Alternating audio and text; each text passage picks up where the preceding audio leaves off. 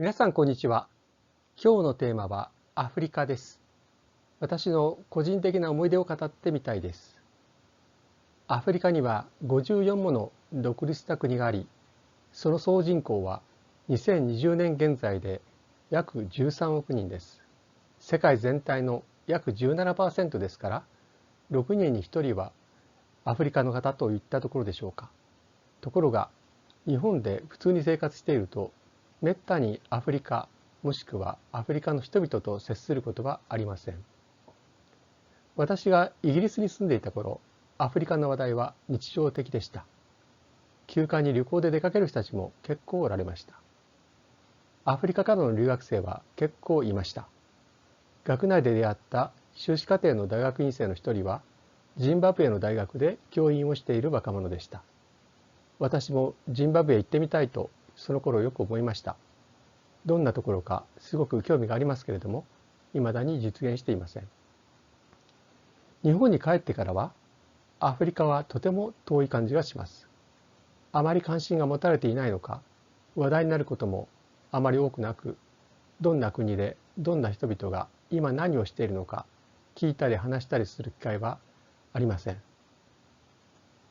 今から20年ほど前のことですけれども珍しくアフリカに国際会議で出かける機会に恵まれました。南アフリカ共和国のプレトリアです。日本から南アフリカ共和国への直行便はありませんでした。シンガポールで乗り継ぎます。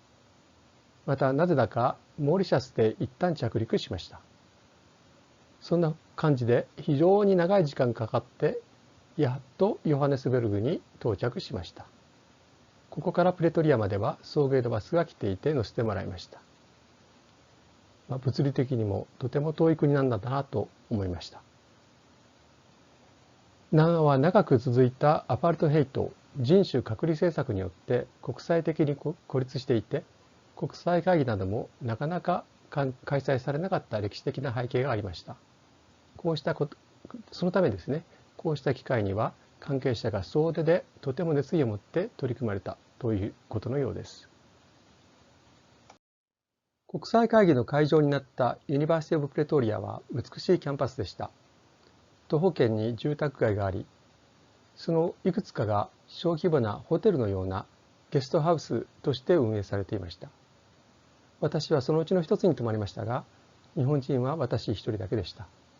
でも、同宿の方々がとても素晴らしい方ばかりでした。なんといっても、ウッドワード・ホフマン・ルールズで有名なドナルド・ホフマン先生、1981年のノーベル化学賞を受賞なさっていますね。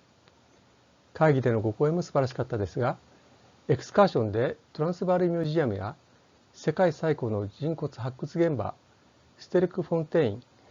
えー、出かけた時にですね、周りの誰とも親しく話しかけられていたのが印象深かったです。318万年前の化石人骨ルーシーを研究している博物館の方にはメモを取りながら熱心に質問なさっていました。私を含む数名はホフマン先生とサンドイッチを分け合ってランチを食べました。とてもいい思い出です。またあの南アフリカの X 線分析で高名なジェームズ・ウィルス先生とも同じ宿で知り合うことができました。その後長くいろいろな連絡が続き、私はウィルス先生の著書の書評なども書かせていただいたりしました。この南アフリカ共和国では他にも大勢の素晴らしい方々とお会いすることができました。えー、っと食事関係でですね非常に印象深いことがありました。立体的というかこの Z 軸方向高さ方向に肉類をこう串刺ししてお皿にのせて出てくるということが何回もありました日本で言えば焼き鳥は串刺しですが寝かせますよねあれが立っているのですまた立った状態でちょうどいいようにような形大きさになっています南アフリカで困ったのは電源プラグの形状ですヨーロッパのものとも互換性がなかったので PC のバッテリーが切れそうになってヒヤヒヤしました。たまたま部屋にあったテレビのコンセントがヨーロッパと互換性があったので、そういう点などをうまく利用してしのぐことができました。えー、南アフリカの人々はたくさんの言語を話すみたいです。乗ったバスの運転手さんは23カ国語を話すと言っていました。でも日本語は話さないそうです。中国語はいけると言っていました。それから夜外に出たら南十字星が見えました。私にとっては珍しいことばかりのアフリカ滞在でした。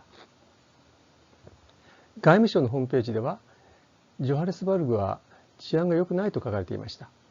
ある程度はその通りかもしれません。プレトリアだってそう安全とも言い切れません。夜は出歩くことはできません。どの家も壁は高く、鍵が厳重で、猛犬を飼っている、いたりしまして、警戒心の深さが、警戒心の強さが伺えます。アフリカはの素晴らしいところなんですけれども、私の場合は何といっても仕事で国際会議で講演するためだけに来ているという事情がありましたので、また滞在期間もそんな長くありませんでしたので、いろいろな場所を訪れたりすることはできませんでした。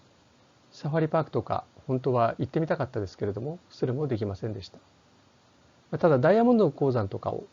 あの見学したりすることはできできました。まあ、それは有意義な経験です。さて、まあ、多分ですね南アフリカはあの本当の一部分であってアフリカは今本当に大発展していて非常に面白いあのところだと思います。でこれから21世紀の後半にかけて今まで以上の発展が期待されます。今後もあの注目していきたいと思います。え今日はアフリカのお話を私の経験ですけれどもお話をさせていただきました。最後までご視聴いただきありがとうございました。それではまた次の機会にお目にかかりましょう。どうもありがとうございました。